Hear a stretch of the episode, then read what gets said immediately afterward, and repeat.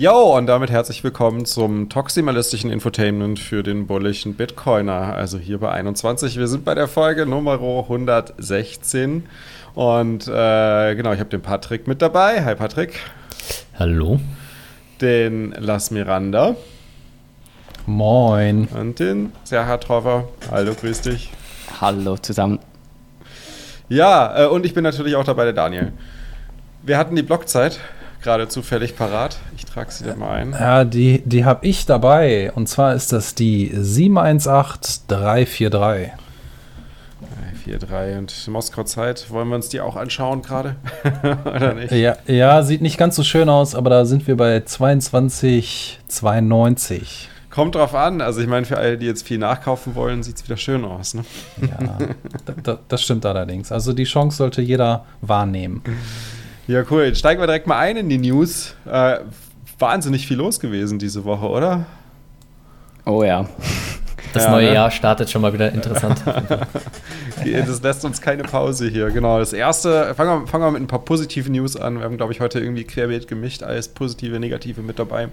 Fangen wir mit was Positivem an. Und zwar äh, gibt es Pläne von Tether zusammen mit der neuen Beratungsfirma von. Ähm, wer ist ja nochmal, John, John Cavallo, ähm, quasi zusammen USD Tether auf Lightning zu bringen.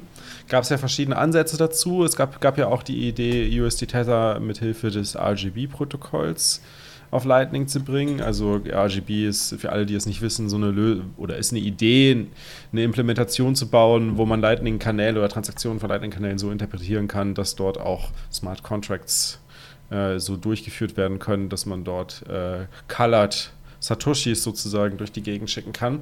Und Colored Satoshis ist ja keine neue Idee, sondern die gibt es schon recht lange. Und da gibt es auch ein, äh, eine, eine, Blockchain dafür, die sozusagen die, äh, die Informationen über das Coloring zusätzlich speichert, aber Bitcoin speichert. Und zwar ist es das die Omni-Blockchain. Ähm, ist schon komplett in Vergessenheit geraten, ehrlich gesagt. Bei mir hatte ich irgendwann mal, keine Ahnung, so 2016 oder so, sind die mir mal über den Weg gelaufen auf irgendeiner Konferenz, glaube ich. Und äh, deswegen war ich jetzt auch ein bisschen überrascht, auf einmal äh, Omni äh, in Kombination mit Lightning zu lesen. Patrick, du hast ja gerade eben auch mal kurz reingeschaut, ne? Ja, genau. Also ich habe ehrlich gesagt äh, nicht jetzt innerhalb kurzer Zeit verstehen können, worum es da geht. Also worum es geht, ja. Also es soll quasi auch eine Möglichkeit gegeben werden, dass man auch über Lightning Tether benutzt, weil das Problem, was Tether ja aktuell hat, ist, äh, dass sie immer eine halt Blockchain brauchen, auf der sie laufen. Und am Anfang war das auf jeden Fall noch über Bitcoin. Aber das war dann ja relativ schnell rausgepreist. Also ich Wie viel übrigens über Omni, ne? Also läuft ja, ja, genau, über also Omni, das, wenn es über Bitcoin das, Genau, also über das Omni-Bitcoin-Protokoll und dass das auf Bitcoin äh, nicht mehr läuft, also niemand, kaum jemand nutzt, ist schon lange so. Einfach weil die anderen äh, zentralisierteren Chains einfach, kann man sagen, einfach besser dafür geeignet waren, weil die Transaktionsgebühren einfach niedriger sind im Vergleich. Und äh, dementsprechend hat sich das Ganze mehr darauf abgespielt. Das heißt, wenn du jetzt Tether benutzen willst, kannst du es auf Ethereum nutzen, ich glaube auf Solana oder sonstigen anderen äh, zentralisierten Chains. Außerdem die ganzen, die, die ganzen zentralisierten Chains brauchen für ihre DeFi-Zirkuses äh, ja auch schön USD Tether. Naja, also es ist quasi so, äh, du kannst es dann auf diesen oder Tron oder was auch immer.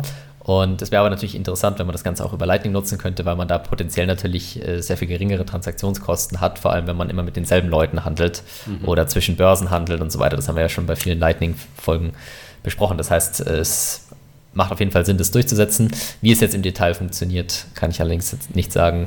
Dazu müsste man sich nochmal tiefer reinlesen in, das ganze, in den ganzen Vorschlag. Ja.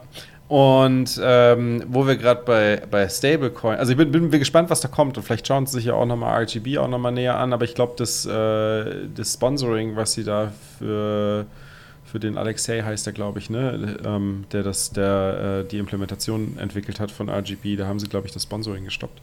Bin mir da nicht mehr so ganz so sicher, aber ähm, sehr schade eigentlich. Aber auf der anderen Seite wieder eine schöne News, dass es da mit einer anderen Idee voran, vorangeht, äh, da was mit Stablecoins. Aber Tether sind nicht die einzigen mit Stablecoins. Wie wir wissen, es gibt ja verschiedene Ansätze für Stablecoins und jetzt ist auch klar, dass äh, PayPal ähm, einen eigenen Stablecoin plant, den PayPal-Coin.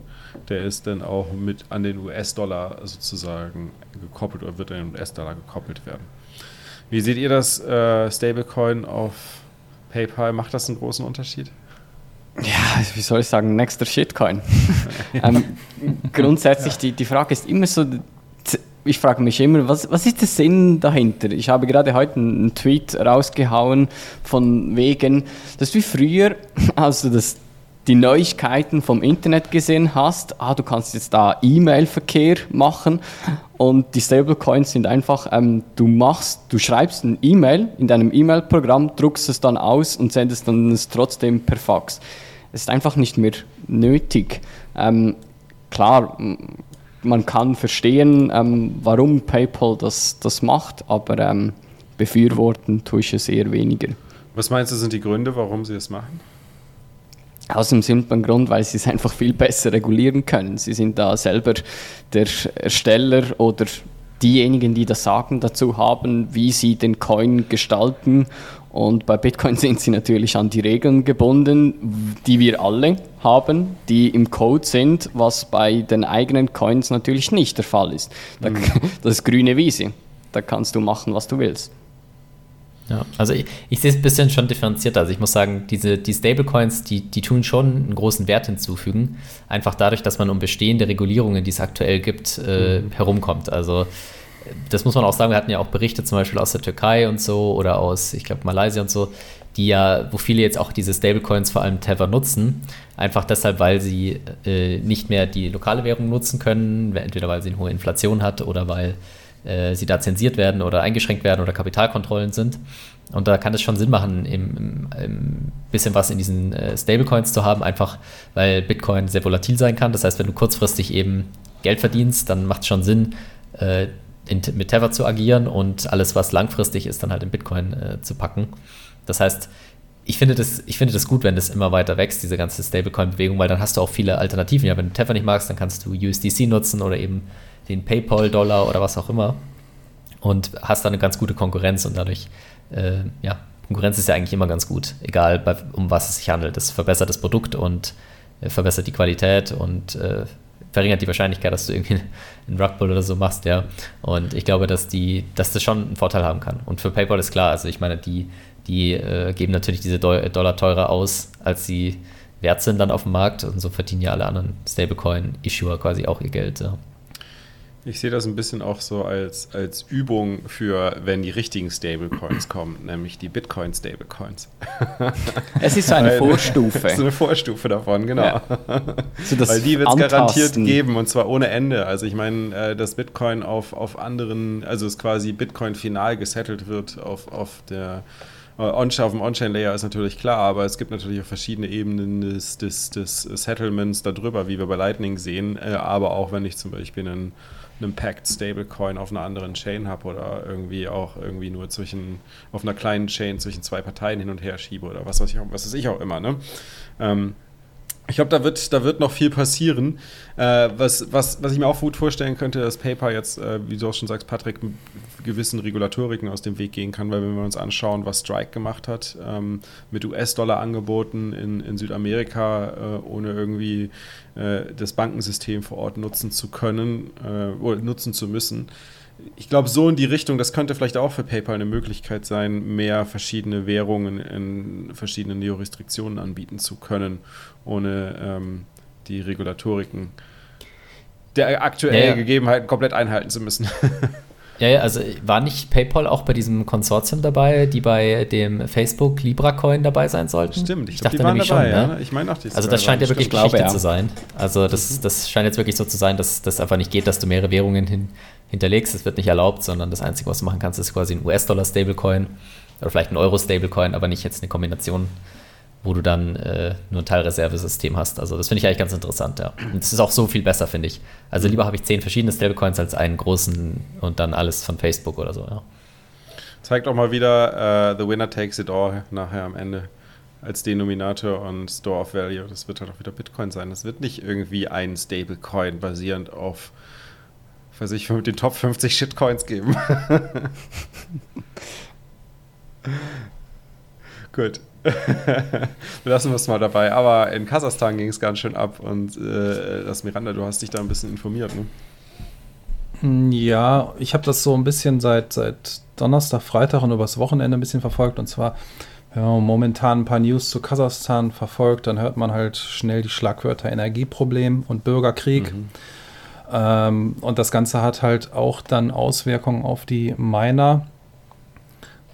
Ja, kein Strom, keine Hashrate. Und die haben irgendwie so, habe ich gelesen, zwischen 12 und 18 Prozent dem Netzwerk beigesteuert. Was? Und das war gerade. So viel.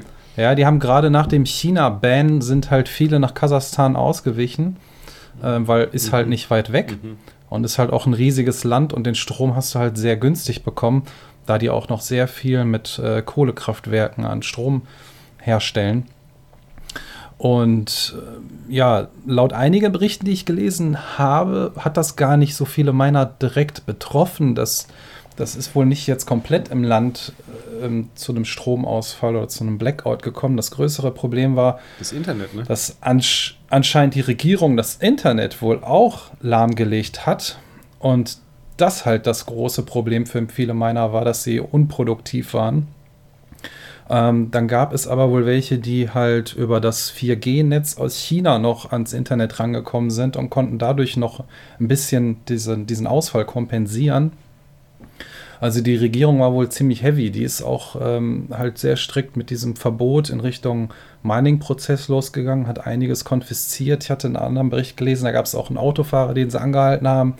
Also die Polizei in dem Fall und hat eben auch seine ähm, ähm, Miner entwendet, die er im Auto hatte. Das waren aber keine Essex, wenn ich mich recht erinnere, sondern halt Grafikkarten oder so, die er dafür also es war halt offensichtlich, dass er Miner ist.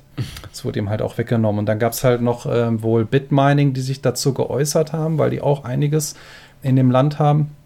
Die haben jetzt aber nicht gerade vor, sofort auszuwandern. Also die wollen sich diese Situation erstmal anschauen und sind wohl erstmal cool geblieben. Ähm, Parallel dazu gab es dann am Wochenende aus Spanien die Meldung, dass die wohl auch Interesse haben, diese Miner anzuwerben, weil die Regierung oder zumindest ein kleiner Teil von dort ähm, in einem Parlament oder so da mal ein bisschen die Werbetrommel für rührt. Und die sagten auch, dass das äh, Wachstumpotenzial der Kryptoindustrie ähm, groß ist und dass sie davon profitieren wollen. Also das muss man auch mal im Auge behalten. Ich meine, es ist jetzt zwar eine Strecke, aber andere haben es ja auch in die USA geschafft. Von daher muss man mal gucken, wie sich das entwickelt. Vor allem auch politisch, ähm, ne? was da jetzt politisch auch passiert. Ja, also bei Twitter gab es auch einige richtig heftige Videos dazu und ähm, das, das war schon ein bisschen gruselig. Kasachstan ist ja auch dabei, die erneuerbaren Energien wohl stark auszubauen, aber halt langsam. Aber die wollen halt auch viel mit Solarenergie und Windkraftanlagen machen. Aber der überwiegende Teil, muss man halt sagen, wird durch Kohlekraftwerken erzeugt, weil die auch auf einem riesigen Kohleberg im Prinzip sitzen. Ich meine, die haben zig Milliarden Tonnen da rumliegen. Ähm, muss man sich angucken. Dann gab es aber noch von Arcane Research wohl eine Auswertung zu diesem Thema. Und der Preissturz kam gar nicht so sehr daher, dass die sagten, ähm, ja, hier kein Strom und Internetausfall, sondern der Preissturz ist wohl auch dann erst eingetreten, als die FED eine Aussage getroffen hat. Ähm, und zwar, dass Finanzinstitute die Zinserhöhung wohl anstreben und eine Drosselung ihres Programms zum Ankauf von Vermögenswerten. Und das konnten die wohl ganz gut von dem, von dem, von der Uhrzeit her und von dem Datum ganz gut lokalisieren. Also wann war der Stromausfall, wann war der Internetausfall und wann gab es diese Fat News. Und erst wohl mit dieser Fat News ist die Hashrate erstmal wieder abgesackt.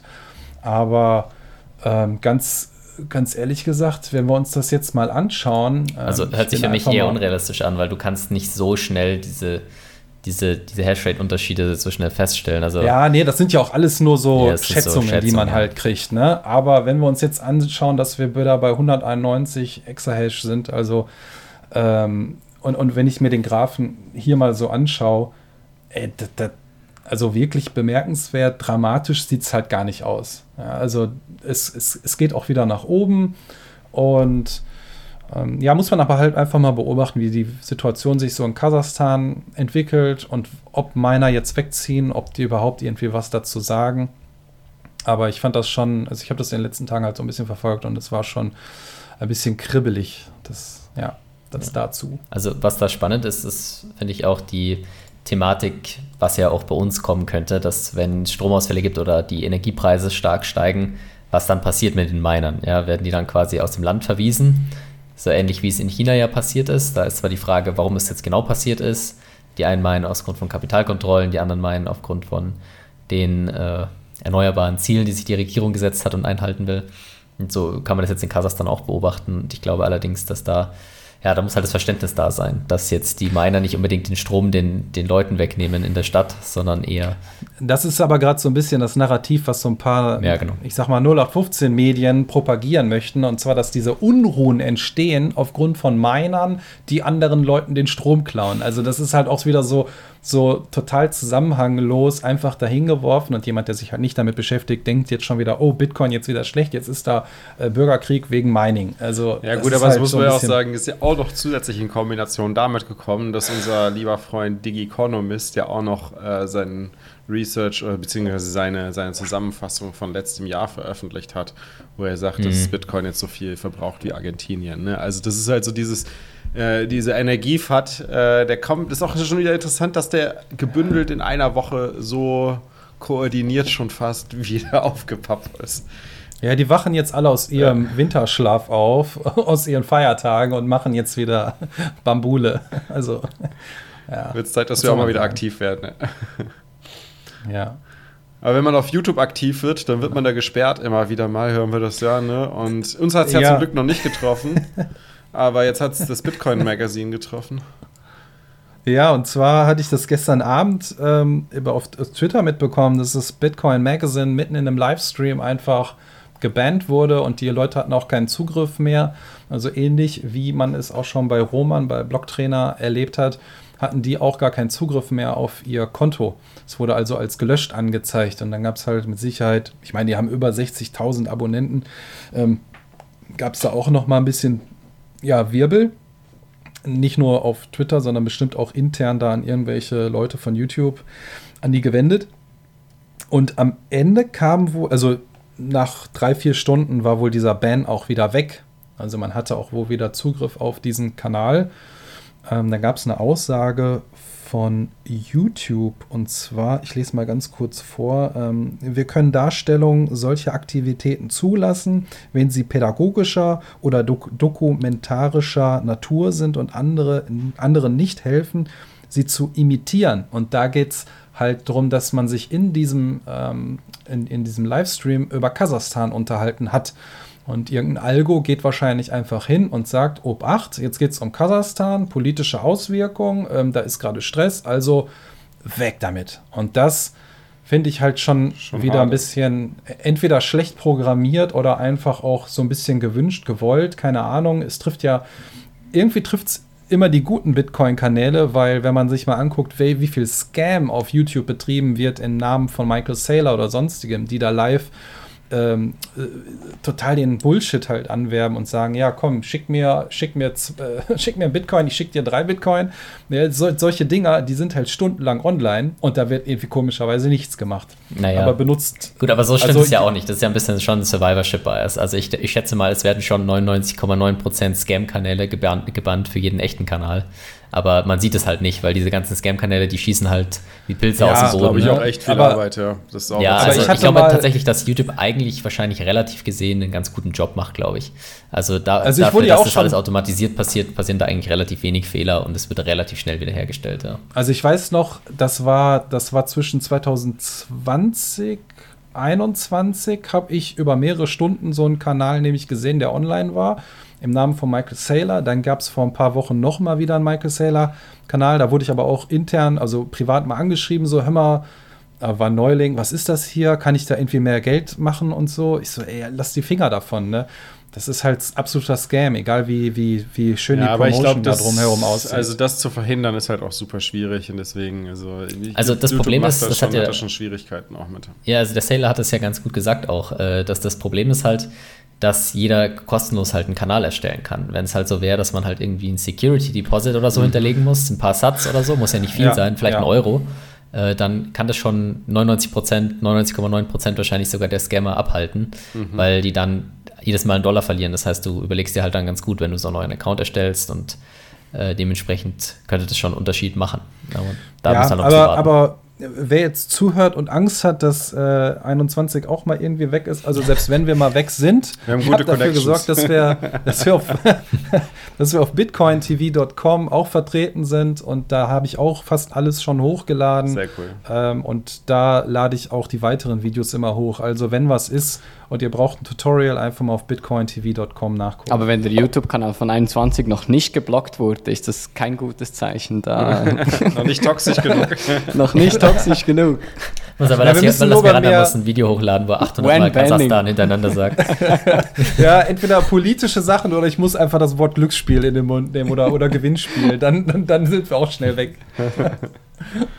Ja, aber wo wir eben schon über FAT gesprochen haben, ne, ähm, der Energie-FAT äh, ist wieder aufgewacht, aber diese Woche ging es gleich weiter mit dem Criminal-FAT, nämlich Bitcoin wird natürlich nur von Kriminellen verwendet und das ist natürlich nicht nur so, dass, dass das an einer Stelle aufpoppt, sondern gleich wieder an verschiedenen Stellen. Das ist natürlich auch mal wieder die Frage, ne, ist das jetzt irgendwie, hat das, hat das der Dig Economist ausgelöst letzte Woche, den Energie-FAT und diese Woche wurde er ausgelöst von Chainalysis, äh, von dem Chainalysis-Report, der, glaube ich, ich glaube, er ist Ende letzte Woche oder so rausgekommen, wo sie ähm, aufzeigen, wie viel, wie sich, wie sich die, äh, das Verhalten oder wie sich Kriminelle denn äh, aktuell auf Blockchain und Krypto-Level verhalten und wie viel von den Transaktionen denn noch kriminell ist.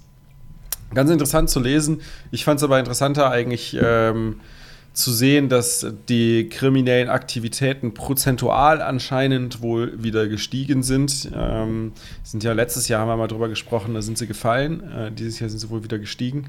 Liegt vor allem an so äh, Ponzi-Schemes, die ausgeräumt werden und ähm, äh, wie heißt es hier, Ransomware, ne? Ransomware, die, äh, die jede Menge Ransom-Zahlungen in Bitcoin oder auch anderen Kryptowährungen verlangen. Vor allem viel Monero natürlich, aber Monero kann man ja auch nicht so viel analysieren. Ähm, genau, also ich denke mal, wir werden dieses Jahr noch einiges an FAT erleben. noch einiges. Nämlich, ähm, und da ist mir eine Idee gekommen. Ähm, und zwar gibt es noch einen schönen FAT-Artikel. Das ist ja kein Artikel, sondern das ist, wie kann man das sagen, ein, ähm, eine regulatorische Handlungsempfehlung ist es, glaube ich. Verfasst auch unter anderem von Leuten von der, nee, alles äh, nur Leute von der Europäischen Zentralbank. Und die bringen wohl regelmäßig so ein, so ein, so ein Policy Note raus. Und jetzt haben sie für den Januar einen rausgebracht. Und der heißt The Encrypted Threat Bitcoins Social Cost and äh, Regulatory Response. Also da empfehlen sie oder schreiben sie natürlich darüber, welche sozialen Kosten Bitcoin mit sich bringt, welchen äh, negativen Impact es für die Gesellschaft hat. Ich spreche natürlich nur über den negativen Impact in allen Teilen, ist ja klar. Ähm, und äh, wie, wie schlimm äh, Bitcoin im Energieverbrauch ist, wie schlimm Bitcoin ist, äh, was kriminelle Aktivitäten angeht und äh, das Proof of Work ja gar nicht so sicher ist und failen wird, wie ja schon von einem BIS-Mitarbeiter in seinem Paper, äh, dem Herr Auer, da ordentlich ausgearbeitet wurde. ähm, und was ich mir überlegt habe, weil wir werden wahrscheinlich so richtig viel FAT erleben. Ich mache eine 21-Arbeitsgruppe. Und, wenn, äh, und in dieser 21-Arbeitsgruppe schreiben wir auch ein, ein äh, Regulatory ähm, Issue, eine Regulatory Note. Ähm, und zwar wird die Regulatory Note natürlich nicht von Bitcoin handeln, sondern von Fiat. Und äh, das Geile ist, ich hoffe, wenn man das mal durchliest, du brauchst gar nicht so viel an der Regulatory Note zu verändern. Du kannst den Text fast eins zu eins übernehmen und übersetzt anstatt Bitcoin halt an vielen Stellen einfach nur den Euro. Ähm, wer Bock darauf hat, meldet euch bei mir. Ich mache eine Arbeitsgruppe auf Telegram auf und dann äh, können wir zusammen da so ein Dokument zusammen basteln und das dann offiziell äh, mit Pressemitteilung und so weiter dann veröffentlichen. Da könntest du vielleicht noch so ein Fat-Bullshit-Bingo machen, was da im 2022 alles für Aussagen getroffen wird. Da kannst du immer schön abstreichen, ah ja, das haben wir jetzt Das wieder. auch. Das genau, aber, aber ich, ich, ich dachte tatsächlich, wir machen dann wirklich mal ein, ein FAT, ein FAT-Paper zu Fiat. Ne? Also jetzt, wo auch der Fiat-Standard herausgekommen ist oder rauskommen wird. Nee, ist schon rausgekommen, ne?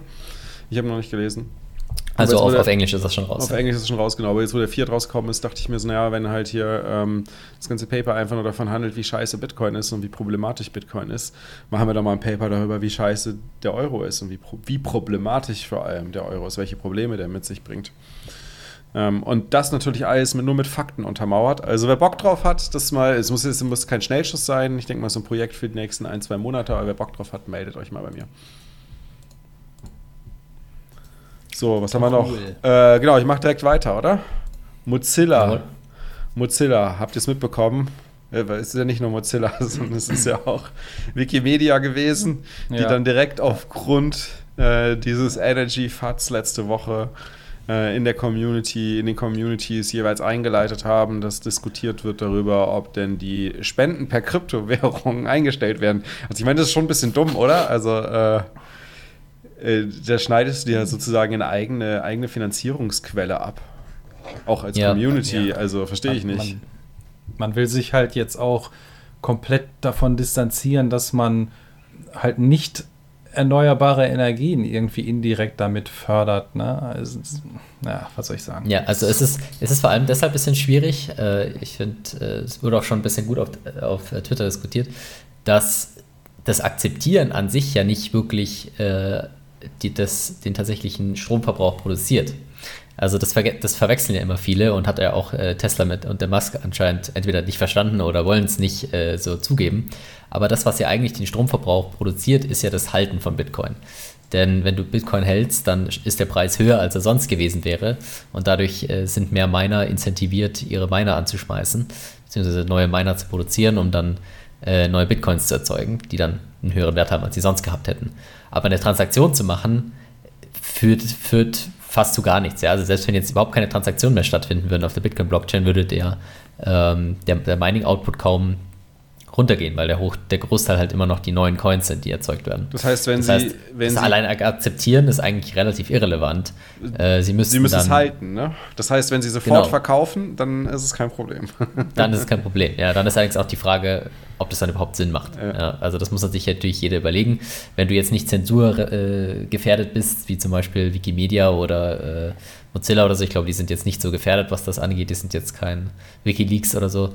Ähm, dann, ja, dann können die das natürlich selber entscheiden, wie sie es machen wollen. Ja, also ich denke, äh, das muss man einfach überprüfen, dass die Sache ja, ist aber halt einfach nur, nur aus, zu wenn sagen, ich nur einfach überlege, wie viele Leute gibt es, die sagen, ich möchte anonym einfach mal schnell mit einer Kryptowährung was, was spenden. Ist auch viel einfacher und geht schneller, als jetzt irgendwie so ein Überweisungsding auszufüllen oder noch Online-Formular für mein Online-Banking auszufüllen.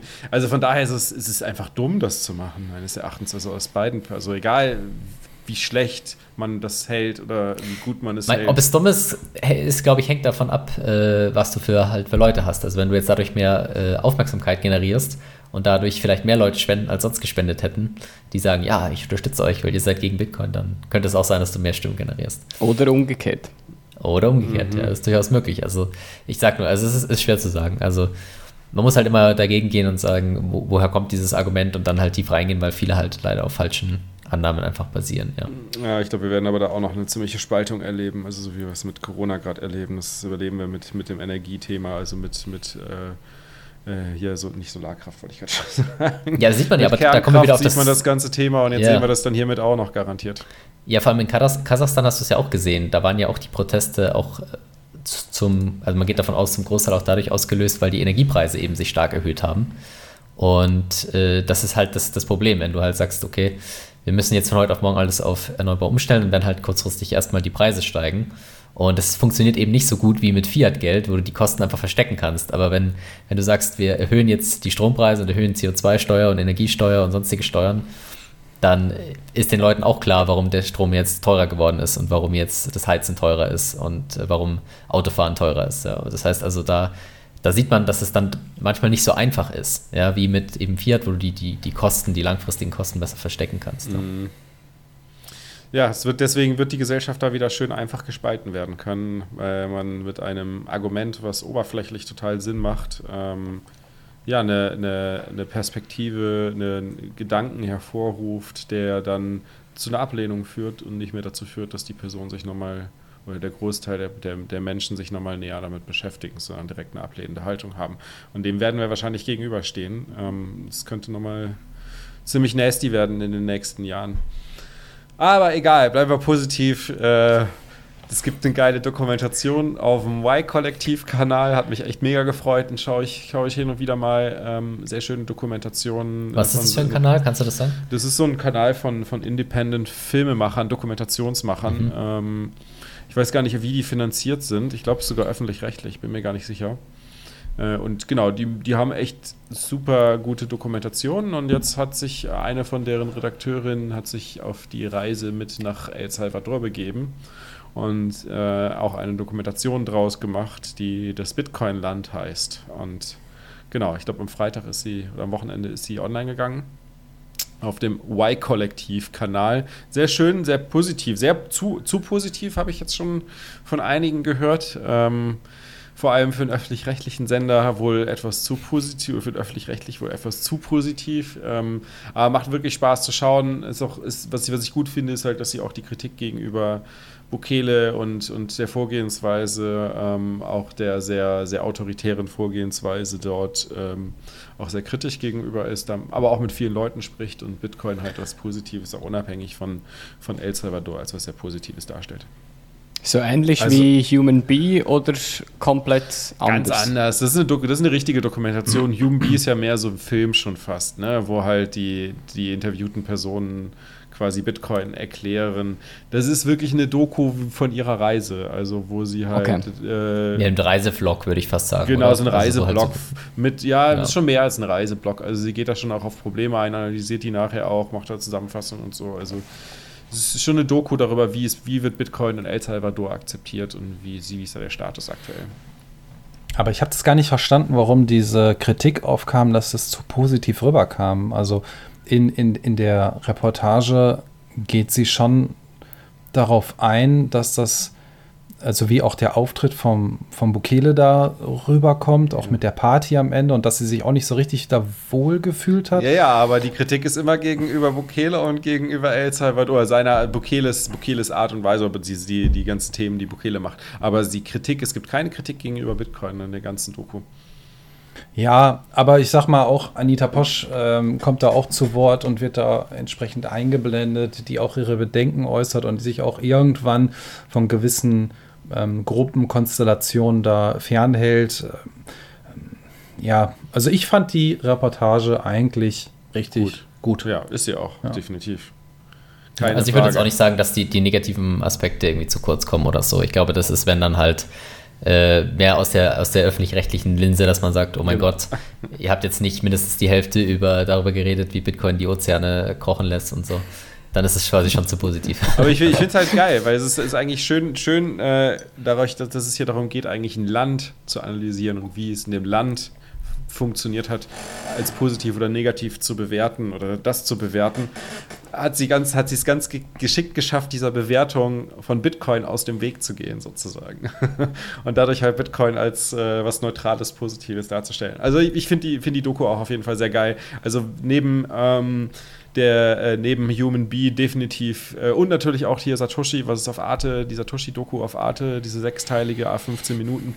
Das sind echt so Filme, diese, diese drei Dinge, die kann man sehr, sehr gut auch einem No-Coiner oder einem Future-Coiner halt mit auf den Weg geben. Ja. Ähm, sehr hochwertig produziert, keine, keine groben Fehler oder sonst irgendwas drin. Alle machen total Spaß zu schauen und an den einen, verursachen an der einen oder anderen Stelle bei dem einen oder anderen auch sicherlich eine Gänsehaut.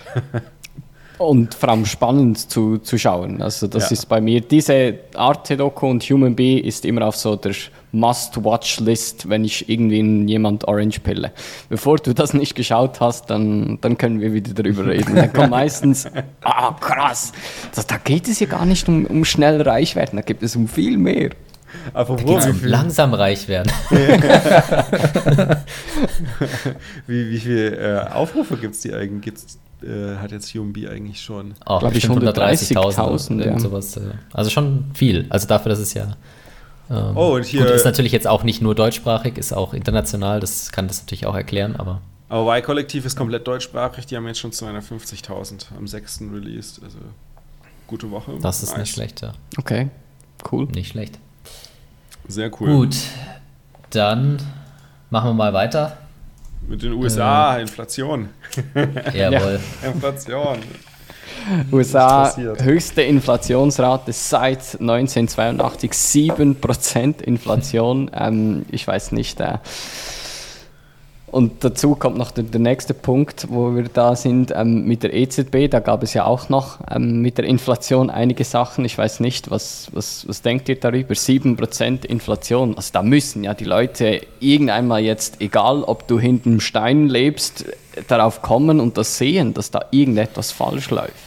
Ja, ist auch ein großes Thema in den USA. Also ich fand es ganz interessant, die äh, Lynn Olden, die ist ja so eine ganz bekanntere, also im Bitcoin-Bereich ganz bekannte Makro- Analystin. Ja, außerhalb von Bitcoin ich, auch. Ich denke auch, ja. Ich meine, in Bitcoin ist sie halt besonders bekannt. Und die hat äh, sich bisher dem gewidmet und verfolgt es auch. Und die hat eigentlich ganz interessante Perspektiven immer. Und zwar ist ihre Meinung, dass es höchstwahrscheinlich jetzt erstmal nicht weiter hochgehen wird. Also man muss ja immer schauen, Inflation ist ja immer, wenn jetzt, wenn jetzt 7% steht, dann ist ja gemeint im Vergleich zum selben Zeitraum im Vorjahr, also im Vergleich zu quasi Dezember ähm, im Jahr davor. Und äh, die Sache ist, dass wenn man sich allerdings Monat über Monat das Ganze quasi anschaut, also im Vergleich zum Vormonat, dann steigt es aktuell nicht mehr so stark, sondern wir gehen aktuell wieder ein bisschen runter. Das heißt, man kann davon ausgehen, dass, äh, also man sieht zumindest, dass aktuell das Ganze etwas sich verlangsamt und die Inflation zumindest nicht noch mehr steigt. Ja, damit ist natürlich nicht gemeint, dass die Preise nicht mehr steigen, sondern die steigen natürlich weiterhin. Aber dass zumindest die Inflationsrate, also nicht jetzt noch weiter hochgeht auf 7, 8, 9 Prozent, zumindest ist aktuell nicht absehbar, sondern es könnte sein, dass es jetzt erstmal so bei 7 Prozent bleibt oder vielleicht eventuell ähm, die Inflationsrate, wie gesagt, wieder ein bisschen fällt. Ja, das heißt nicht, dass die Preise fallen, sondern nur, dass, dass die weniger schnell entwerten. Und das fand ich eigentlich eine ganz plausible Annahme, dass man sagt, jetzt wird es erstmal nicht noch mehr steigen. Wäre auch dann vollkommen äh, quasi äh, was Neues für die USA. Also äh, höher als 10% oder so, das ist dann schon, da bist du dann schon in ein Territorium, was, wo du schon sagen musst, das war eigentlich noch nie so wirklich gesehen, zumindest nicht für längere Zeiträume. Das heißt, da, da wird es jetzt spannend sein, das weiter zu beobachten. Ja, also gut, ich denke auch, dass es mehr so dass jetzt die Zinsen erhöht werden, hat die Zentralbank ja schon auch die ersten Maßnahmen in die Wege geleitet, um das ja, zu verhindern. Ne? Das ist eben die Sache. Also die machen es ja oft so, dass sie das einfach mal ankündigen, um zu schauen, wie der Markt reagiert. Und wenn dann alles komplett kollabiert, dann sagen sie wieder, oh, hm, die Zinsen werden doch wahrscheinlich doch, doch niedrig bleiben. und dann schauen sie, wie der Markt reagiert und so, so machen sie dann die ganze Zeit hin und her. Also ist ja schon lächerlich. Also das hat man jetzt auch im Bitcoin-Preis gesehen, dass wenn irgendwie der FED-Präsident mal wieder drei Wörter sagt, dann geht der Preis von allem Tank direkt 5%. Also das ist halt schon irgendwie so ein Fiat-Markt einfach, ja. Ich weiß nicht, was man da noch sagen soll. Ja, ja apropos zurückrudern, ähm, EZB genau gleich. Ähm, da, da war ja auch die, die Aussage, die Inflation sei noch zu niedrig, ähm, von Isabel Schnabel, glaube ich, war das. Äh, und jetzt, ähm, mhm. diese Woche kam Im da... Oktober auch, ähm, glaube ich. Genau, Oktober, ähm, Inflation sei zu niedrig und jetzt ähm, zurückgerudert wieder und jetzt kam die Aussage, ja, ähm, vielleicht haben wir uns da verrechnet und dann ging es auf Twitter geil. los mit den Memes. Aber es ist schon, schon krass, also da, äh, ich weiß nicht. Wir haben uns da mal verrechnet. Einfach so kurz verrechnet. Ist ja nur der Euro, ist, ist ja nur unser Währungssystem, kann ja mal passieren. ja, es ist schon traurig zu sehen, was da gerade passiert bei den Zentralbanken. Aber wenigstens, äh, auch wenn sie sich äh, verrechnen und viel Blödsinn machen, das Gute ist, was wir ja gerade sehen, so schnell kollabiert so ein System auch nicht. Ähm, weil zum Glück der Großteil des Geldes, was da neu produziert wird, das kommt ja gar nicht in, den, in die Realwirtschaft rein, sondern das versickert irgendwo in den äh, Gambling-Märkten, in den Finanzgambling-Märkten und äh, bleibt da dann stuck in einen der vielen Derivaten ähm, und äh, sonstigen Struktur, äh, strukturierten äh, Finanzprodukten.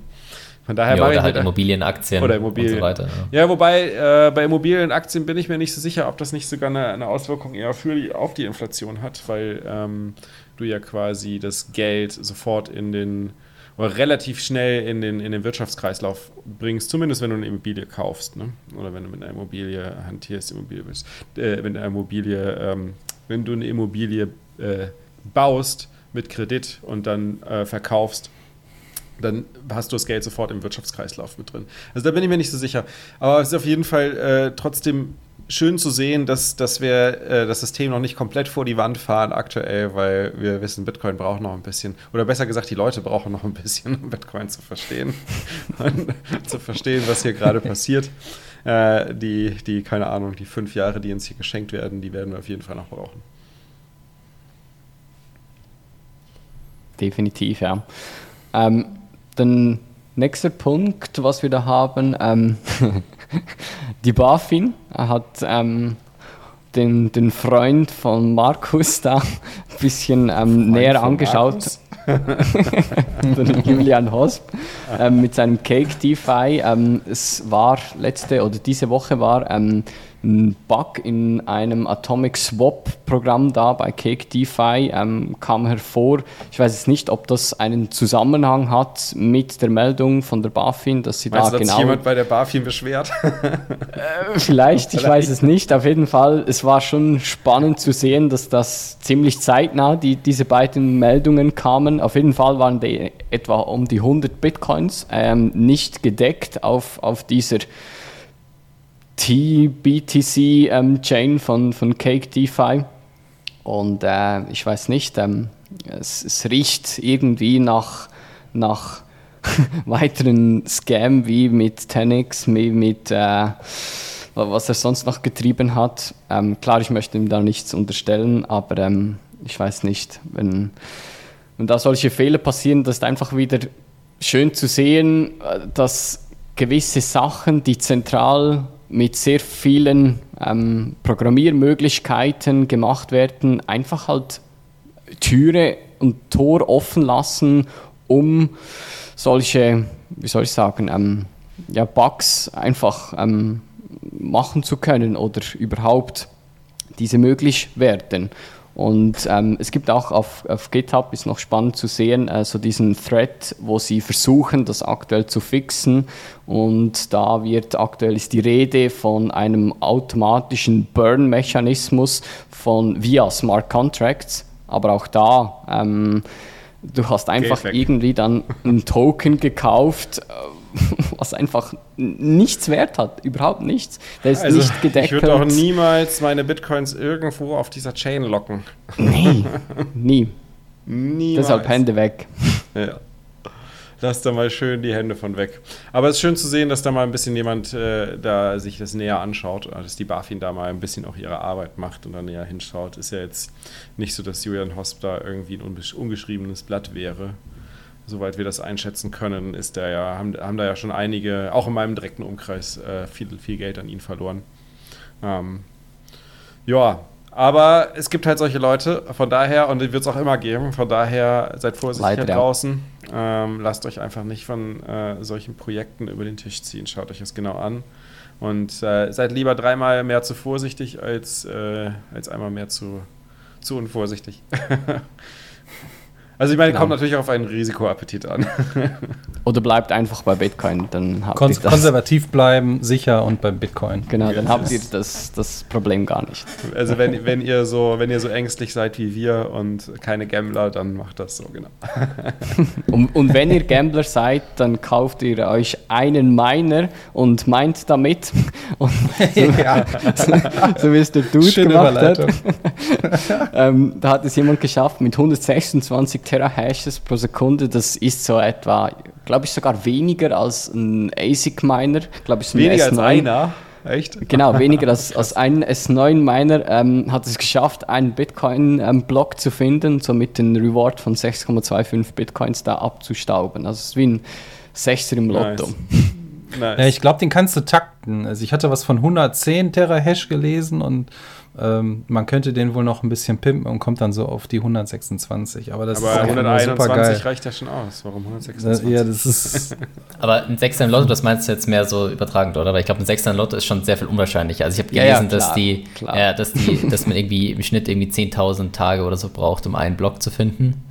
Genau. Das heißt also, du hast quasi halt eine Chance von 1 zu 10.000 jeden Tag, dass du ähm, dass du es kriegst und äh, ja, Dann schon sehr, sehr unwahrscheinlich. Millionen Eher, ne?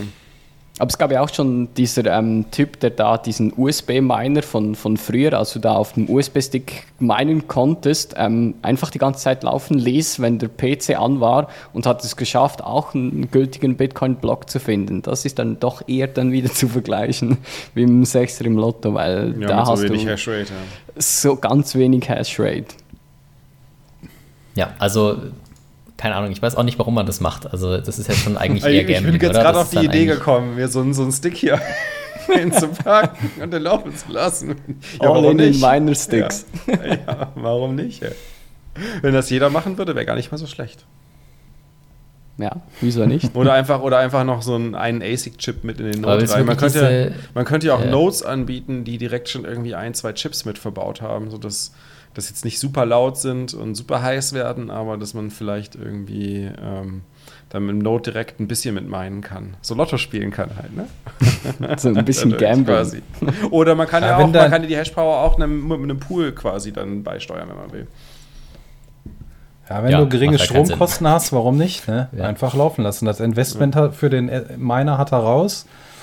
Und ähm, das ist, ich, ich glaube, der strahlt über, über beide Backen. Ja, oder auch gratis Strom hast durch erneuerbare Energie, irgendwie Solarzelle auf dem Dach oder so. Dann hätte er nicht Wieso nur einen nicht? Miner da stehen gehabt. Dann hätte Wieso er wahrscheinlich, nicht? Dann hätte er wahrscheinlich äh, ganze Container mit Minern da stehen gehabt. Ja, genau. Jack Mellers expandiert nach Argentinien. Ja. Äh, hat sich einer das angeschaut? Nur so mhm. kurz. Ähm, ich, es, er hat einen Tweet gemacht, ähm, der, der Jack, dass ähm, so mit den gleichen Gründen, wie er das ähm, bei El Salvador gesagt mhm. hat, ähm, die Leute ähm, leiden unter der Inflation und so weiter. Und er äh, hat jetzt mit, mit Strike jetzt nach Argentinien expandiert. Alle die Europa-Plebs, die, die schauen jetzt so sehnsüchtig da nach Südamerika, weil sie auch möchten, dass Strike endlich nach Europa kommt.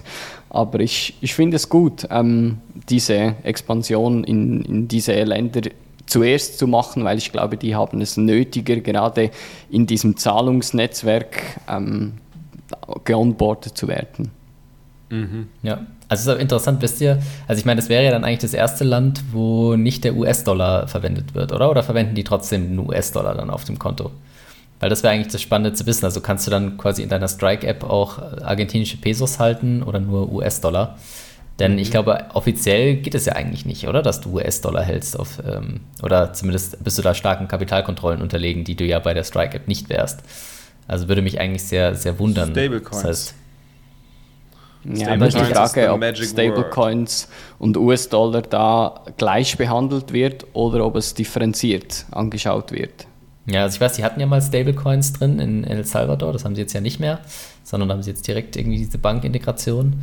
Aber es wäre ja interessant zu sehen. Also vor allem finde ich interessant, wieso das in Argentinien erlaubt wurde. Also bei Argentinien weiß ich immer nicht. Ist es tatsächlich einfach Inkompetenz von der Regierung, dass die einfach nicht checken, dass sie die ganze Zeit dieses Geld entwerten?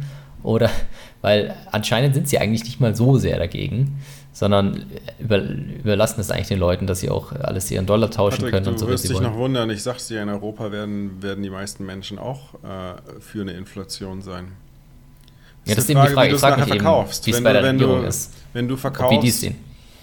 Müssen wir sich mal angucken, aber es ist auch scheißegal. Also ich meine, wir werden es in Europa sehen, wenn, wenn, wenn die Regierung uns das verkauft, dass eine Inflation notwendig ist, weil es sozialer ist, weil es Solidarität fördert, weil wir so eine Umverteilung sozusagen von denjenigen, die viel verdienen, hin zu denen, die wenig verdienen haben. Wir brauchen dafür Fiat.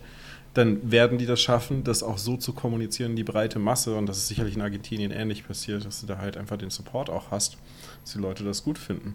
Und dann wird ja, das halt übergelebt. Schau dir, schau dir äh, hier Maurice Höfgen an. Ja, der ist äh, prädestiniert dafür äh, zu predigen, diese Message zu predigen. Wenn du als Regierung in deinem Keller ähm, die Gelddruckpresse hast, womit du steuern und walten kannst, dann möchtest du auch ähm, diese nicht einfach freiwillig weggeben. Ähm, und wenn du es noch geschickt ein bisschen deiner Bevölkerung verkaufen kannst, dass du gute Absichten hast mit, mit dieser mhm. Gelddruckpresse, äh, könnte ich mir durchaus vorstellen, dass du die Mehrheit der Bevölkerung hinter dich kriegen kannst. Und dann ist es sehr einfach, ähm, deine Position da einfach weiter zu, auszubauen. Ja, das, deshalb, ich verstehe halt irgendwie nicht, wie das bei denen ins Konzept passt. Also entweder haben die nicht wirklich verstanden, was das eigentlich für ein Produkt ist dort in Argentinien, weil dieses Produkt ist eignet sich halt sehr gut, um Kapitalkontrollen zu umgehen. Mhm. Also da kommst du halt drum herum. Also deshalb verstehe ich es nicht. Also Gut, die Frage ist natürlich, inwiefern da die Regierung ähm, bei diesem Lightning Onboarding von, von äh, Jack Mellers die Finger im Spiel hatte oder überhaupt sich irgendwie geäußert hat. Das glaube ich weniger. Ich glaube einfach, Jack ist einfach durch die Tür gefallen und gesagt, hey, das ja, kann schon sein. Ja. Jetzt habt ihr die Möglichkeit. Oder halt einfach durch die Regulatoren hat halt gesagt, das ist so ein Bitcoin-Produkt oder so und Bitcoin ist ja jetzt auch nicht verboten in Argentinien, soweit ich weiß. Also genau. es ist schon ja sein, dass da einfach noch nicht jetzt also quasi die Augen drauf sagen. Haben, ist gesetzlich auch nicht irgendwie jetzt neu oder so, es ist wirklich halt nur, ähm, dass Strike jetzt da auch äh, installiert und benutzt werden kann. Ich ja. habe da mal was vorbereitet. Genau. Also ich bin gespannt, wie es sich entwickelt. Also wie halt immer bei Strike so, ja, großes Announcement, aber mhm. was ist jetzt im Hintergrund passiert, keiner weiß es und werden wir wahrscheinlich auch nur tröpfchenweise erfahren. Ja. Ja, das ist interessant, ne? auch bei El Salvador, fettes Announcement und jetzt ist irgendwie dann so nach und nach ist die Welle so ein bisschen abgeschwappt, bis halt irgendwie fast komplett Strike aus dem Bild, zumindest in Kombination mit El Salvador, verschwunden ist. Ja, und man weiß halt nicht warum. Also ich meine, man kann halt mutmaßen, man kann irgendwie raten, aber wissen tut es keiner irgendwie. Nee, aber der Jack, Jack Dorsey, der andere Jack, der, der, der ja, der vom, vom einen Jack zum anderen Jack, ähm, der ist zwar jetzt nicht in Argentinien aktiv, äh, aber hat ja schon lange bei der Square-App, oder das Blog heißt ja mittlerweile, bei der Blog-eigenen. Also die App heißt Cash-App immer noch. Genau, bei der Blog-eigenen App namens Cash-App. mhm. ähm, haben sie, haben sie die, da kann man ja schon sehr lange Bitcoins kaufen und so weiter, also sehr beliebte Bitcoin-App, vor allem in den USA. Was dort, äh, glaube ich, auch äh, noch lange Zeit nicht ging, war das Withdrawal. Das funktioniert aber, glaube ich, jetzt auch schon seit ein, zwei Jahren. Und jetzt ist der Plan, nee, nicht, nicht nur der Plan, sondern sie sind gerade schon dabei, Lightning für die ersten Nutzer auszurollen. Das heißt, äh, und das ist halt krass für alle Cash-App-Nutzer. Also Cash-App, für alle, die das nicht wissen, ist in den USA ähm, wahrscheinlich ähnlich groß wie bei uns ungefähr PayPal. Also ja, ich glaube, halt, die war sogar größer als PayPal sogar in den USA. Zum Beispiel. Größer als PayPal in den USA, genau. In den USA ja. sind sie Nummer 1, aber so ungefähr so groß wie in Deutschland PayPal. Ne? Also so von der, ja. von, der, von der Verbreitung her. Äh, und äh, all die Nutzer, die können ab sofort Lightning verwenden. Das ist schon, das ist schon eine fette Sache. ja, nice. also ich meine, war ja klar, dass es irgendwann kommt. Also ich meine, die sind ja Bitcoin-only und es war auch bekannt, mhm. dass sie an Lightning arbeiten und dass sie das rausbringen wollen. Aber jetzt tun sie es quasi ja Stück für Stück, macht man ja so in der Softwareentwicklung, dass man nicht direkt alle Nutzer auf einmal onboardet, ja, nicht so wie El Salvador, sondern dass man Stück für Stück das ausrollt, um zu gucken, wo gibt es Probleme, wo gibt es Kapazitätsengpässe und so weiter. Das heißt, einige Nutzer haben es wohl schon bekommen und konnten es auch schon nutzen. Und es wird wahrscheinlich immer weitergehen. Ist ja auch interessant, weil ja, das gehört ja zu dem ganzen Square-Konzern, äh, jetzt Block. die ja auch diese, Block ja, die jetzt auch diese äh, Ding haben, die Bezahlterminals. Das heißt, es wird jetzt auch interessant sein, ob man dann auch irgendwann bei diesen ganzen Square Merchants, die dieses Terminals haben, auch mit Lightning zahlen kann, mhm. auch wenn man jetzt nicht die Cash-App verwendet. Das könnte ich mir durchaus vorstellen, dass das passiert, dass halt die dann sehen, okay, hier wird ein äh, Payment, also eine Invoice angezeigt, die kenne ich schon, dann passiert quasi nur eine interne Datenbanktransaktion und ansonsten passiert eine Lightning-Transaktion, die dann äh, ausgeführt wird. Und dann glaube ich schon, dass das äh, Jack in diese Richtung geht. Ja, sehr geil. Genau. Also ich freue mich drauf. Dann haben wir noch was von Jack Dorsey und zwar hat er an die Bitcoin Developer Mailing Liste, ja, das ist so eine Liste, wo sich die Bitcoin Developer über neue ähm, Vorschläge für neue Features und so weiter verständigen. Dort hat er gepostet, dass er einen, äh, ja, einen Defense Fund, also einen Defense Fund für Rechtsstreitigkeiten aufsetzen will, wo äh, quasi es dann eins an Bord gibt und die dann entscheiden dann quasi, welche Fälle dann verteidigt werden. Äh, konkret geht es da wahrscheinlich darum, eben zum Beispiel, dass ja Craig Wright ähm, diverse äh, Bitcoin-Entwickler verklagt hat, weil er meint, dass die äh, ihm irgendwie die Bitcoin herausgeben sollen und die haben dort irgendwie eine Verantwortung und so weiter. Und da soll eben äh, vor allem ein Schutz passieren. Was man ja auch gesehen hat, haben wir auch die letzten Wochen und Monate immer darüber gesprochen, dass die ähm, Entwickler teilweise sich zurückziehen oder ähm, anonym nur noch beitragen wollen, einfach denke ich auch aus diesem Grund, dass man sich einfach äh, keinem äh, Risiko aussetzen will, verklagt zu werden und dann hat man so quasi so einen stressigen Job, steht im Rampenlicht und dann wird man auch noch verklagt. Ja, ist jetzt nicht cool. Und deswegen denke ich, das ist eine allgemeine gute Sache. Ja, also ist ja schon, sind ja schon einige Devs eingeknickt und haben kapituliert, dadurch, dass einige Klagen ja ins Haus reingeflogen sind. Und da gibt es wohl ähm, die ersten Workflows, die so, die dabei sind, sich zu, zu äh, bilden. Man möchte wohl am Anfang auch auf ähm, Teilzeitanwälte zurückgreifen, die das ganze Projekt mit unterstützen sollen. Und es gibt wohl auch schon, habe ich gelesen, ein erstes Projekt, was unterstützt wird. Äh, vielleicht wisst ihr da mehr drüber. Und zwar soll eine Verteidigung für Ramona Angs äh, Tulip Trading Klage ähm, wohl unterstützt werden. Anscheinend ging es da irgendwie um ein Fehlverhalten beim Zugriff auf ein Bitcoin-Vermögen. Ähm, ja, einfach mal im, im, Blick behalten, wie, wie sich diese Sache so ein bisschen entwickelt. Am Anfang will man wohl auch gar nicht so sehr oder muss man gar nicht so viele Spenden einsammeln und es steht auch noch im Raum, dass man das selbst entscheiden möchte, wen man halt jetzt hier vertreten möchte und wen nicht sollte man auf jeden Fall einfach mal im Blick behalten. Aber ich finde es gut, dass, dass, diese, dass diese Entscheidung getroffen wird, um äh, Entwickler einfach auch ein bisschen mehr Rückendeckung zu geben. Sieht auf jeden Fall gut aus. Ja, ich denke, es geht auf jeden Fall in die richtige Richtung und ja. ist sicherlich etwas, wo das Kapital gut eingesetzt ist. Also äh, es ist ja schon so, dass wenn man als Developer da ist, Funding, denke ich, ist tatsächlich vorhanden. Man muss halt schauen, wie man es bekommt und man muss natürlich nachweisen, dass man was kann. Aber da ist auf jeden Fall noch Probleme, weil solche Rechtsstreitigkeiten, die können halt schnell mal dich komplett ruinieren. Ja, da, gehen, da reden wir von Hunderttausenden von Euros, wenn nicht Millionen, wenn sich das lange äh, zieht. Und vor allem, wenn jemand darauf es anlegt, einfach dich zu ruinieren, ja, nicht unbedingt zu gewinnen, sondern dich zu ruinieren, dann kann er das halt durch ein, zwei Instanzen, wie auch immer, durchziehen und äh, du wirst es nie wieder los. Also Vielleicht das willst du einfach nicht, dieses Ziel, äh, dieses Kreuz quasi auf dem Rücken. Vielleicht schreckt das jetzt auch quasi die ersten schon ab, die vielleicht den einen oder anderen im Visier haben. Weil wenn die jetzt hören, oh, okay, da ist jetzt äh, Dorsey mit ein paar Leuten am Start ähm, und die haben ein Anwaltsteam und die haben Geld, dann ist die Überlegung vielleicht nicht mehr so groß, die Devs halt zu verklagen, welchen, wegen welchen Sachen auch immer. Im, im, bei Bitcoin-Projekten oder ähm, ja, verwandten Projekten. Ja. Genau. Genau. Gut. Dann äh, lassen wir an der nächstes. Ja, genau. Und zwar haben wir schon mal in der Vergangenheit über den Bürgermeister aus New York, den Eric Adams, berichtet. Der wollte ja auch die ersten Gehaltschecks in Bitcoin erhalten. Und als der Kurs jetzt wieder runtergegangen ist, wurde er bei CNBC Thursday interviewt. Und er hat sich halt schon wieder sehr, sehr bullish gezeigt und sagte halt auch, dass er, also dass ihn das überhaupt nicht tangiert. Im Gegenteil, er sagt wortwörtlich by the fucking tip. Ähm, noch ein anderes Zitat. Manchmal ist es am besten zu verkaufen, äh, zu kaufen, wenn die Kurse fallen und wenn sie wieder steigen, hat man einen guten Gewinn gemacht. Ähm, dementsprechend hat er auch noch mal bekräftigt, dass er an dem Projekt für New York festhalten wird. Also er möchte die City auf so eine Blockchain-Technologiezentrum aufbauen und, und das Ganze auch, denke ich mal, als Bildungsprojekt auch für Schüler und so weiter, das war ja auch schon im Gespräch, weiter voranbringen. Und ich habe mir gedacht, bei den ganzen äh, äh Kasachstan und EZB und Co-Geschichten muss ich noch mal ein bisschen was Optimistisches rüberbringen zu dem Kurseinsturz. Aber ähm, ja, ich weiß nicht, wie, wie ihr das seht. Ich, ich habe einfach mit Freuden nachgesteckt und ja, mich hat das jetzt nicht wirklich geschockt.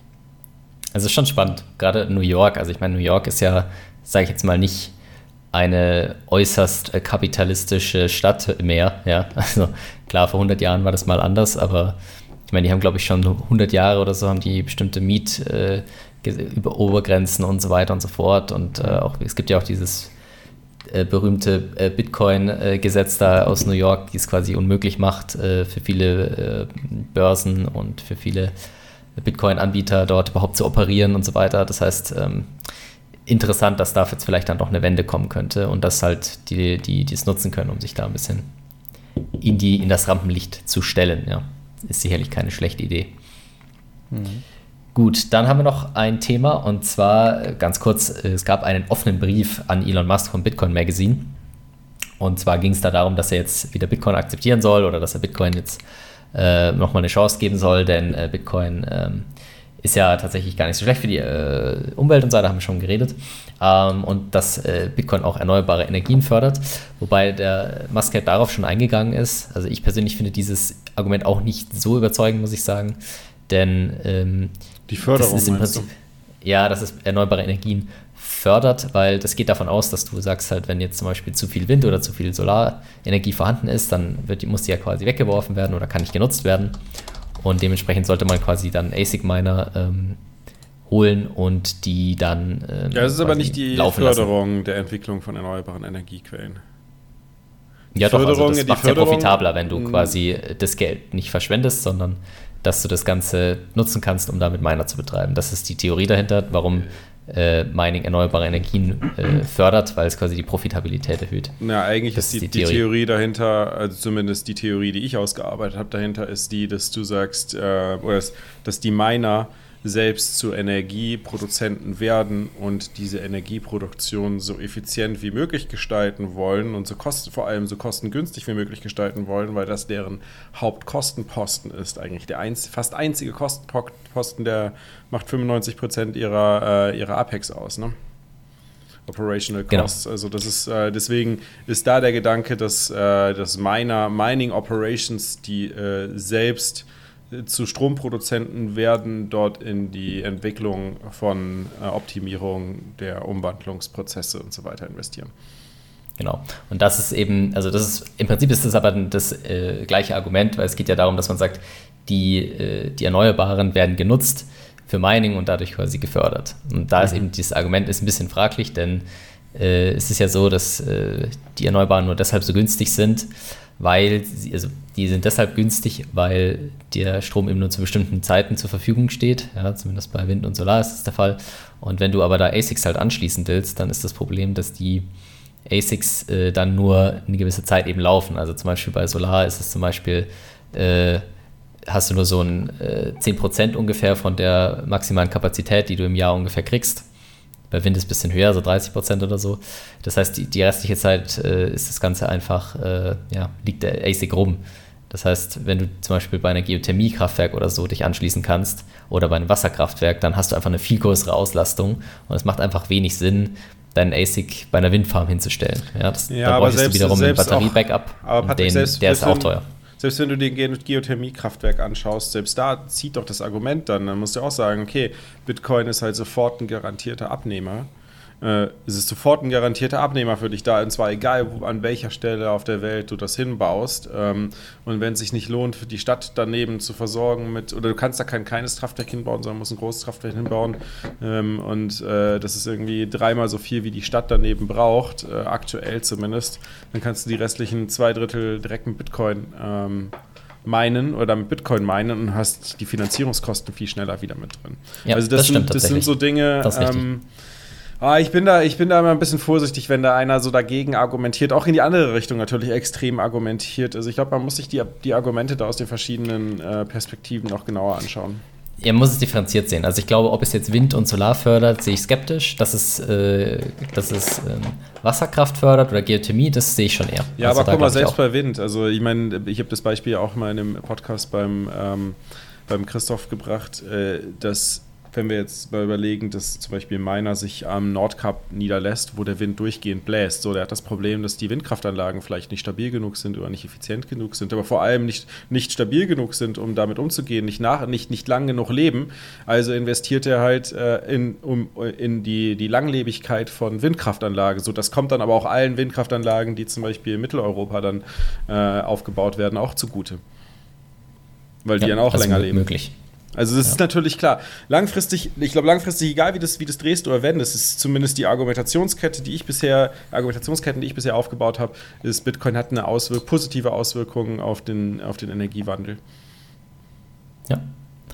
Ja, genau. Also das war quasi das, das Paper, was sie auch gesagt haben, dass eben China jetzt nicht mehr Mining betreibt und dass deshalb grüner geworden ist. Und was natürlich schon stimmt, ist, dass eigentlich Bitcoin eines der grünsten Industrien überhaupt ist, weil wahrscheinlich, also weiß man natürlich nicht sicher, aber höchstwahrscheinlich um die 60 Prozent mit erneuerbaren Energien äh, gemeint wird. Das heißt, du wirst kaum eine Industrie finden, die, die noch grüner ist.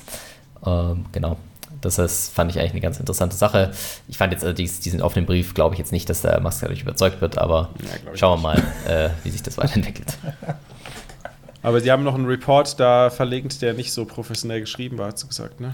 Ja, das war also eben diese Profitabilitätsberechnung, da wo Sie eigentlich drauf gekommen sind, so ja, okay, das erhöht die Profitabilität schon, aber es macht eigentlich nicht Sinn, die Miner dort einzusetzen, sondern du solltest die lieber woanders einsetzen, weil sie dort halt einen viel größeren Nutzenfaktor haben. Und wenn halt dein Miner nur die Hälfte der Zeit genutzt werden kann, dann ist er halt einfach nicht so profitabel. Das ist einfach so. Ja, klar, das macht Sinn. Ja. Ja, dann habt ihr sicherlich mitbekommen, Moxie äh, hört bei Signal auf. Moxie ist der CEO und Gründer von ist der Signal, Signal Chat App. Äh, wer sie nicht kennt oder nicht nutzt, ähm, eigentlich ein komplett encrypteter und kostenloser Messenger-Dienst. Äh, soweit ich es verstanden habe, war Moxie auch, glaube ich, bei den Gründern von äh, WhatsApp mit dabei. Oder war zumindest irgendwie auf WhatsApp irgendwie involviert. Ähm, genau, der hat, hört auf jeden Fall jetzt als CEO auf die App wird es weiterhin geben, suchen auch gerade einen Nachfolger. Er hat für sich festgestellt, dass es nicht wohl so sein Thema ist. Ich vermute mal, also ich, ich vermute, vermute mal, ich weiß es nicht, er wird sich wahrscheinlich auf das Thema Krypto jetzt konzentrieren, weil das war ja auch so ein bisschen sein Steckenpferd da. Äh, Thema, ähm, wie, wie heißt der Coin bei denen nochmal? Mobile Coin, glaube ich. Ne? Mobile Coin, ja. Mobile Coin da, da reinzunehmen und äh, das da aufzubauen. Vielleicht macht er da was weiter. Oder ähm, Vielleicht hat, er auch festgestellt, das ist alles Blödsinn, Bitcoin ist das einzig wahre und kann das Projekt nicht mehr stoppen, wer weiß. ja, keine Ahnung. Aber ist auf jeden Fall zum einen auf der einen Seite schade, auf der anderen Seite äh, Wayne, ich bin eh geblockt von ihm. ich wollte es mal erwähnen. Alle die, alle, die dich geblockt haben, verlieren Relevanz in deinem Leben, oder? Dieses, genau. Dem Okay, gut. Uh, dann haben wir noch eine letzte News und zwar uh, kam gerade erst rein, quasi die iranische Regierung will Bitcoin-Zahlungen ermöglichen. Das wurde anscheinend, anscheinend von offiziellen Kreisen verkündet dort im Iran. Und zwar ist das Problem natürlich im Iran, dass sie sehr zensiert sind, was ähm, quasi abgeschnitten vom internationalen Finanzsystem. Und deshalb soll es Unternehmen auch ermöglicht werden, quasi äh, internationale Zahlungen mit Bitcoin zu tätigen. Aber da wissen wir noch nichts Genaues. Da müssen wir das einfach mal in Zukunft weiter beobachten. Ja, sehr cool. Jetzt haben wir viele Verbote, viele äh, ähm, äh, offene Arme gegenüber Bitcoin gehört, also positive und negative News. Äh, bevor wir jetzt zu den Community-Themen kommen, ganz kurz zur Werbung. Ihr wisst, wir werden gesponsert von zwei großartigen Unternehmen, nämlich äh, Shift Crypto, die die Bitbox 02 Bitcoin Only Edition bauen, eine Hardware-Wallet, die, glaube ich, keine Wünsche offen lässt, soweit ich das beurteilen kann und äh, Pocket Bitcoin, einem Stacking Sets Dienst, ähm, pocketbitcoin.com. Da könnt ihr gerade einfach, ganz einfach einen äh, Zahlungsauftrag erstellen und äh, dann eine Überweisung machen, eine SEPA-Überweisung. Bei jeder SEPA-Überweisung kommen dann die ein, äh, also kommen, werden dann die eingetroffenen Euros direkt in Bitcoin gewandelt und auf eure Wallet ausbezahlt. Bei der Bitbox, wenn ihr die erwerben wollt, ähm, wichtiger Hinweis, nutzt den Discount-Code 21, kriegt ihr 5% Rabatt. Wenn ihr äh, uns auch noch was Gutes tun wollt, geht über den Affiliate-Link. Findet ihr in den Show Notes, shiftcrypto.ch slash 21. Und wie ihr wisst, ich empfehle es immer, kauft direkt 10 Bitboxes und nutzt den Discount-Code 2110. Dann kriegt ihr nämlich 10% Rabatt. Äh, ist immer gut, einen kleinen Stash an Bitboxes äh, rumliegen zu haben, den man verschenken kann. Bei Pocket Bitcoin ähm, gibt es auch einen Link, äh, pocketbitcoin.com slash 21 gibt es leider keinen Discount, aber damit helft ihr uns auch äh, mit Affiliate-Fees sozusagen. Äh, nutzt den gerne auch aus den Show Notes, wenn ihr wollt. Ansonsten gerne auch direkt auf pocketbitcoin.com gehen. Das Schöne dabei ist, beide Dienste funktionieren wunderbar zusammen äh, also ihr könnt wunderbar den Auftrag mit äh, pocketbitcoin.com auf pocketbitcoin.com erstellen und dann äh, direkt auch die Adresse, auf die ihr die Bitcoins empfangen wollt, regulatorisch korrekt signieren mit eurer Bitbox-App und das Ganze funktioniert total reibungslos und einfach, sodass man das wirklich auch ja, Einsteigern sehr gut empfehlen kann. Habt ihr das Video gesehen von Chef Crypto, wie sie so die Bitbox zusammenbauen ja. auf Twitter? Nee, das habe ich nicht gesehen. Ich habe so ein Video gemacht und auch ah, cool. dazu geschrieben, dass jede Bitbox von Hand zusammengebaut wird. Und dann, glaube ich, 50 Sekunden oder so ging es. Ähm, da siehst du die einzelnen Schritte, wie, was da alles eigentlich drin ist in dieser Bitbox. Wirklich cool. Oh, super. Das ist super, dass du sagst. Das werden wir hier noch verlinken in den Show Notes. Da könnt ihr gleich mal reingucken, wenn euch das noch interessiert. Ähm, genau, und äh, wenn ihr sagt, ihr wollt die Bitbox erhalten, ohne eure Adresse preiszugeben, dort gibt es dann auch einen Blogartikel auf der Webseite von Shift, wo ihr alle Infos zu findet, wie man denn die Bitbox auch an eine Packstation ähm, und ich weiß nicht, wie es in Österreich in der Schweiz heißt, ähm, aber da auch hinsenden lassen kann. Auch also Packstation. Also, auch Packstation. Okay. Packstation. Packstation. Bankstation. Okay, gut. Haben wir das geklärt. Genau. Also, ich sage, wiederholst nochmal schiffcrypto.ch slash 21 und pocketbitcoin.com slash 21 äh, am besten direkt in der Kombination verwenden. Habe ich irgendwas Wichtiges vergessen noch? Perfekt, alles abgeliefert. Ja, ne? Top, dann kommen wir doch zu den Community News und zwar erstmal die Shoutouts. Genau, und zwar hat uns da gestern ein fleißiger Spender erreicht, aber du hast leider keine Message hinterlegt. Von daher äh, vielen Dank an Mr. X oder Mrs. X oder Enz. Und dann vor knapp zehn Stunden kam noch was Fröhliches rein. Äh, neues Event am Horizont. Stuttgart schläft nicht, liebe Plebs, seid gespannt. Bullische Grüße von Ronin an Mark Mark, Lodi, Philipp und Jakob. Vielen Dank. Die Stuttgart-Community ist ganz schön aktiv. Da bin ich mal gespannt, was da kommt. Ja. Ähm, nice. Gab es eigentlich auch neue YouTube-Videos? Ja, wir haben, wir haben da was zu verzeichnen. Die, die Yvette hat uns äh, ein Tutorial zugeschickt, ah, ja. Webshops, BTC Pay Server. Und zwar, um das mal ein bisschen zu erklären. Also in 10 Minuten habt ihr nicht einen Webshop aufgesetzt und ein BTC Pay Server ist fertig und alles ist tutti frutti. Aber in dem Video geht sie darauf ein, was euch in dem Playbook erwarten wird und welchen Vorteil ihr dadurch haben könnt. Also wenn ihr einen eigenen Webshop habt und ihr möchtet auch da ähm, Payment drüber abwickeln, dann geht in unsere Videobeschreibung, öffnet das Playbook und bitte seid nicht erschreckt von dem Inhalt. Da sind viele, viele Seiten, aber auch sehr detailliert. Ich gehe mal ganz kurz. Das dauert länger so als zehn Minuten, oder? Äh, ja, ja, also. Also wenn man, wenn man ganz unten anfängt, dann muss man schon mehrere Tage, sag ich mal, einkalkulieren je nachdem, welche Expertise man wo mitbringt, aber es gibt ein paar ähm, Voraussetzungen. Ich sage hier einfach mal, es geht, geht um, um, um Webshop, WordPress, ja, SSL-Paket aktivieren, Einstellung von den Ports mit der eigenen IP-Adresse, Terminal-Zugang, Channel und Liquidity, App, BTC Pay Server installieren. Also das sind ganz schön viele Themen, ja. Da, das, ist, das ist wirklich, das ist richtig heftig, aber ähm, lasst euch davon nicht abschrecken. Und wenn ihr Fragen habt, dann kontaktiert uns entweder über YouTube oder über unseren Telegram-Kanal.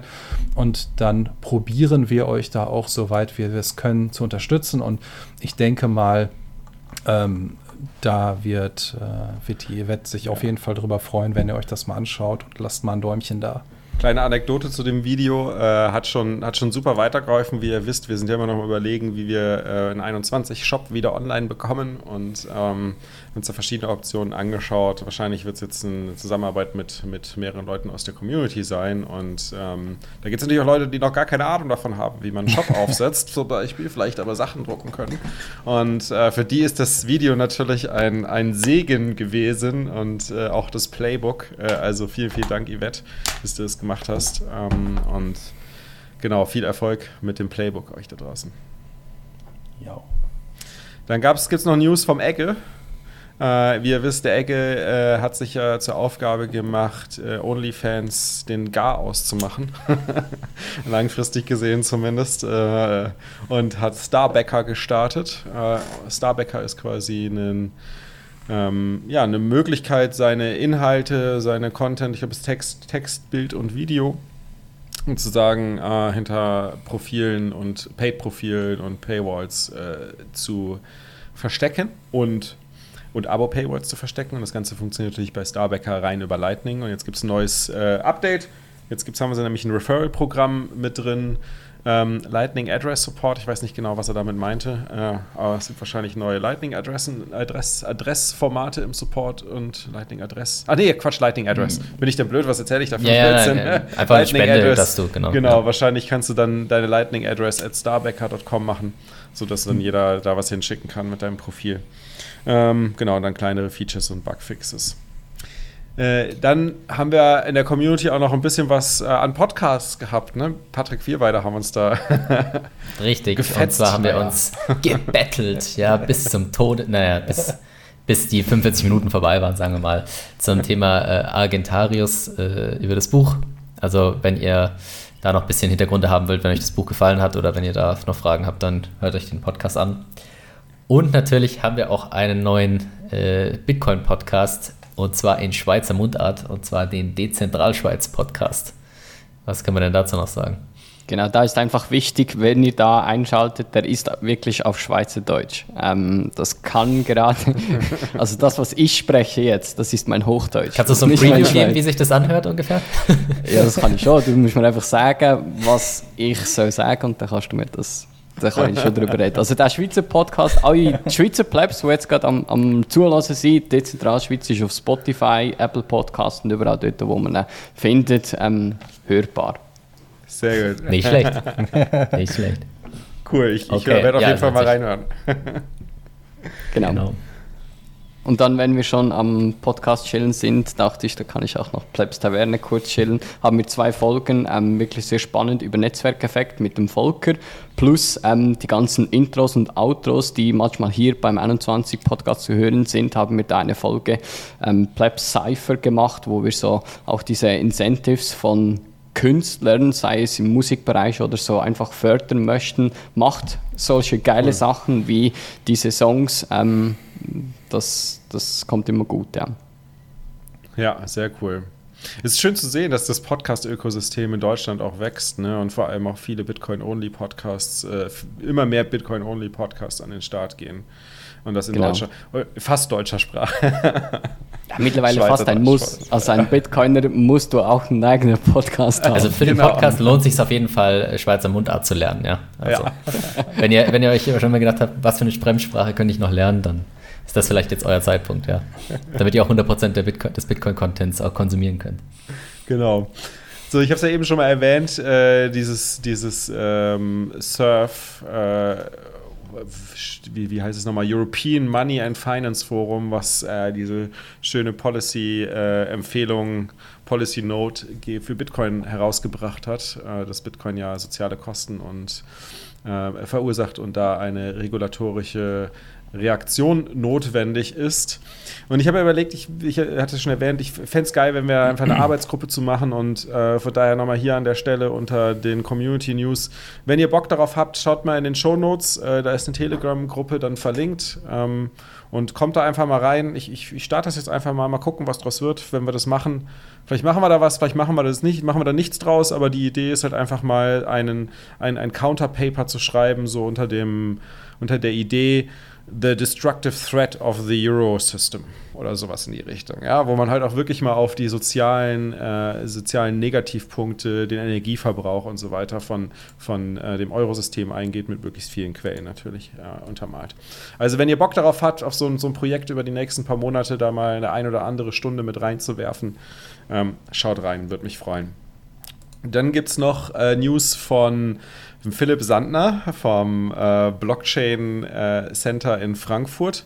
Der hat sich auch in den letzten Wochen mit Lightning intensiv beschäftigt und ist da auch wohl mit anderen Kollegen und ähm, Geschäftspartnern tiefer mit eingestiegen. Und da gibt es die Firma Blockchain Founders Group.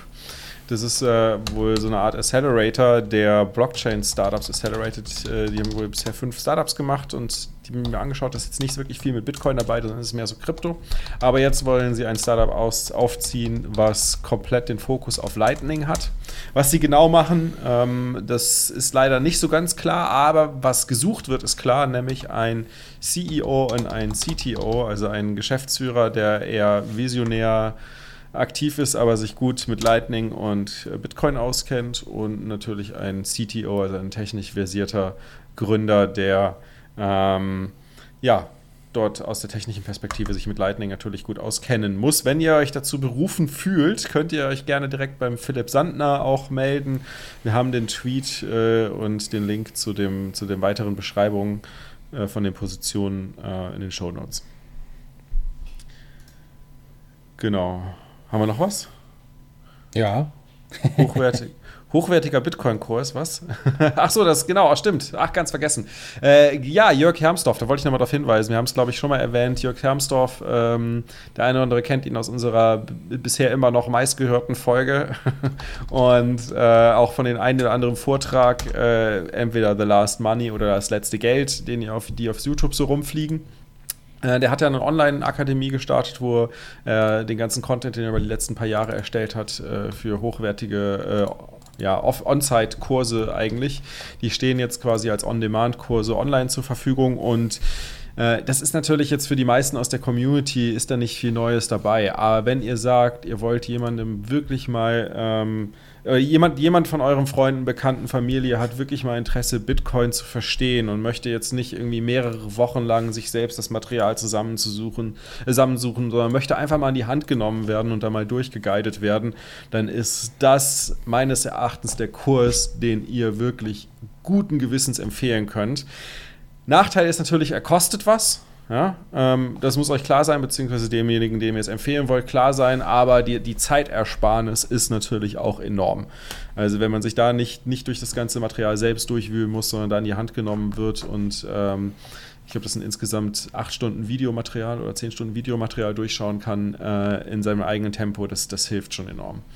Genau, es gibt einen Discount, 21 Code, äh, Code 21 eingeben, gibt es 21% Discount, äh, könnt ihr dann auch dann euren Freunden, Verwandten, Bekannten, Familie mit auf den Weg geben.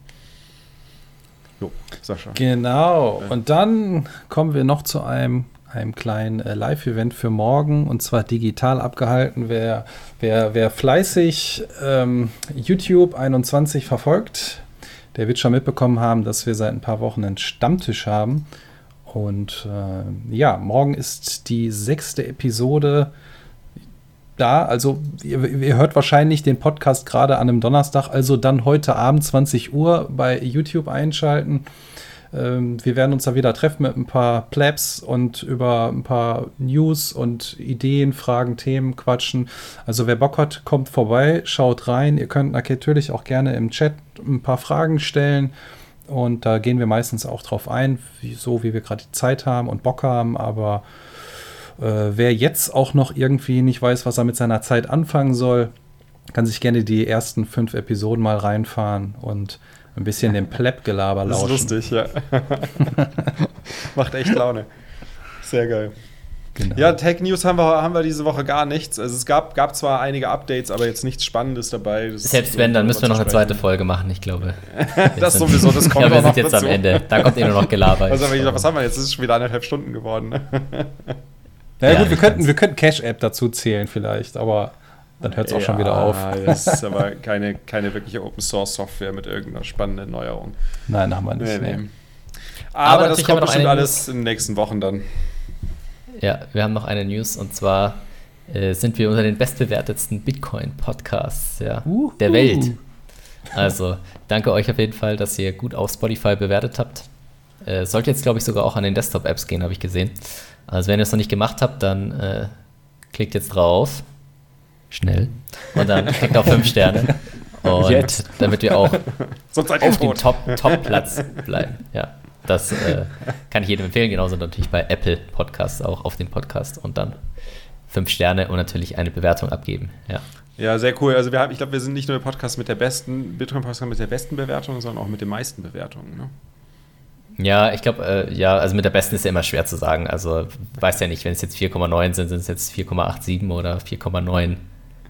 Ja, schon klar. 4,9, so wie bei uns.